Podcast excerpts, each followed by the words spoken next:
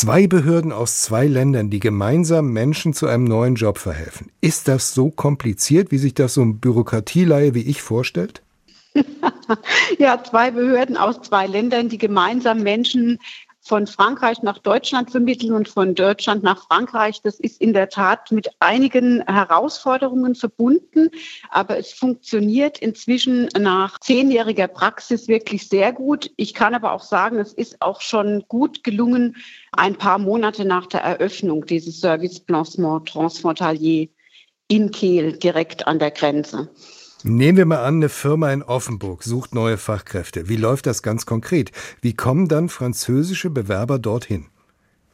Also da wir ja quasi mit Frankreich so stark benachbart sind, dass die Grenze quasi gar nicht wahrnehmbar ist über die Brücke von äh, Straßburg nach Kehl, fragen wir unsere Arbeitgeber in der Regel, wenn wir Stellen nicht mit deutschen Bewerbern besetzen können, immer ob auch die Bereitschaft besteht, Arbeitnehmer aus Frankreich einzustellen. Und wenn ein Arbeitgeber das bejaht, dann geht diese Stelle nach Kehl und dort sitzen deutsche und französische Kollegen und schauen in ihrer, ich sage es jetzt mal ein bisschen platt, in ihrer Kartei, ob es Bewerber gibt auf der französischen Seite, die so eine Stelle suchen in Deutschland.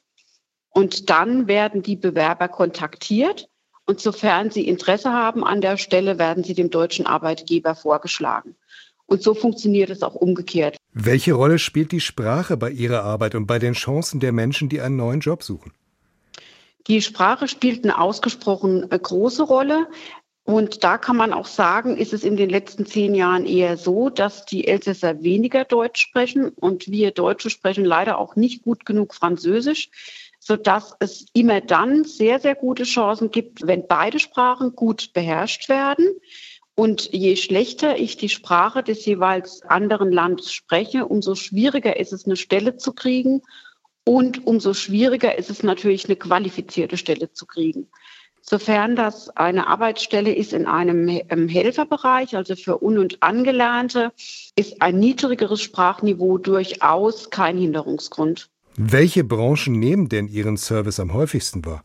Fast alle Branchen bieten Möglichkeiten für Einsteiger, sowohl auf der einen als auch auf der anderen Seite des Rheins.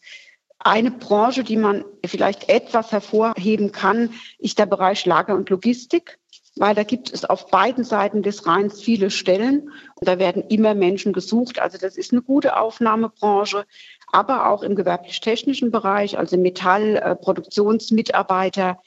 und wenn es in den kaufmännischen Bereich geht, das ist durchaus auch eine gute Möglichkeit, aber dann ähm, werden schon bessere Sprachkenntnisse verlangt, ebenso wie im Handel. Sind das notwendigerweise alles Firmen, die sowieso schon grenzüberschreitend arbeiten oder geht das auch für die, die nur jeweils auf ihrer Seite der Grenze tätig sind? Die müssen gar nicht grenzüberschreitend arbeiten, wirklich nicht. Also was immer hilft, ist, wenn Sie schon Menschen im Unternehmen haben, die aus dem Land kommen.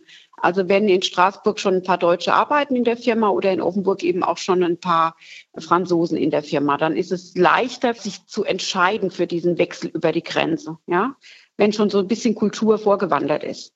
Aber es muss nicht so sein, dass grenzüberschreitend gearbeitet wird, ganz und gar nicht. Wieso lohnt sich das eigentlich für die Firmen, zum Beispiel auf der deutschen Seite? Sind die französischen Arbeitskräfte besser ausgebildet oder sind sie vielleicht billiger?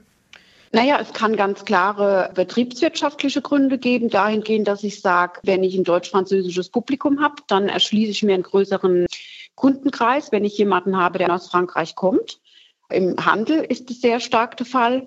Und ansonsten ist es ja auf beiden Seiten des Rheins inzwischen so, dass es überall an, ich würde sogar sagen, Arbeitskräften, nicht nur Fachkräften fehlt dass ein 360-Grad-Arbeitsmarkt dann natürlich sehr hilfreich ist. Und wenn Sie eine Institution haben, ein Unternehmen, das an der Grenze liegt, dann würde Ihnen ja eine Seite des Arbeitsmarkts einfach komplett fehlen. Ne? Sie können dann eben nicht nach Norden, Osten, Süden und Westen rekrutieren, sondern Sie sind an einer Seite durch die Grenze auch im wahrsten Sinne wirklich begrenzt. Und da ist es ja nur klug zu schauen, ob ich auch auf der anderen Seite noch Personal finden kann, wenn es eben eng wird mit Arbeits- und Fachkräften. Ich komme nochmal auf die Sprachkenntnisse zurück. Gibt es das auch, dass Firmen sagen, dieser Mensch von der anderen Seite der Grenze, der ist fachlich so gut, dem spendieren wir jetzt einen Sprachkurs, damit er bei uns besonders gut reinpasst?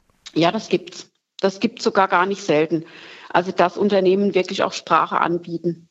und insbesondere dann Sprache anbieten, wenn sie vorhaben, mit den Bewerbern vielleicht noch ein Stück weiterzugehen und nochmal einen Berufsabschluss zu erwerben.